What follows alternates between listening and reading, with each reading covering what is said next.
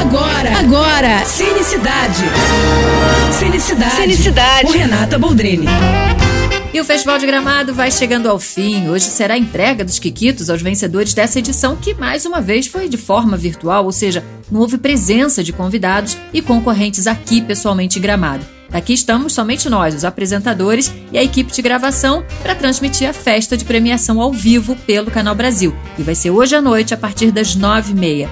Então essa foi a forma muito acertada né, e muito democrática do festival não ser interrompido por conta desses dois anos de pandemia. Ano passado foi assim e seguiu o exemplo esse ano também. Ainda que seja triste, né? Ver aqui o cinema do Palácio dos Festivais vazio todas as noites. Dessa forma, por outro lado, proporcionou que milhares de pessoas pudessem participar do festival assistindo todos os dias pela TV todos os filmes concorrentes e ainda votar no melhor algo que de forma presencial não acontece, porque o festival não é transmitido pela TV, apenas a noite de premiação que é.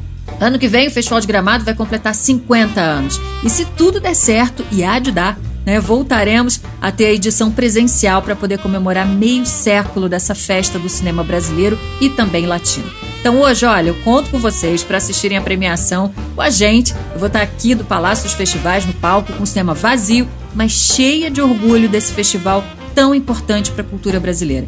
Conto com vocês, hein? É isso, tô indo, mas eu volto. Sou Renata Boldrini com as notícias do cinema. Você acabou de ouvir Cinecidade. Cinecidade. Com Renata Boldrini.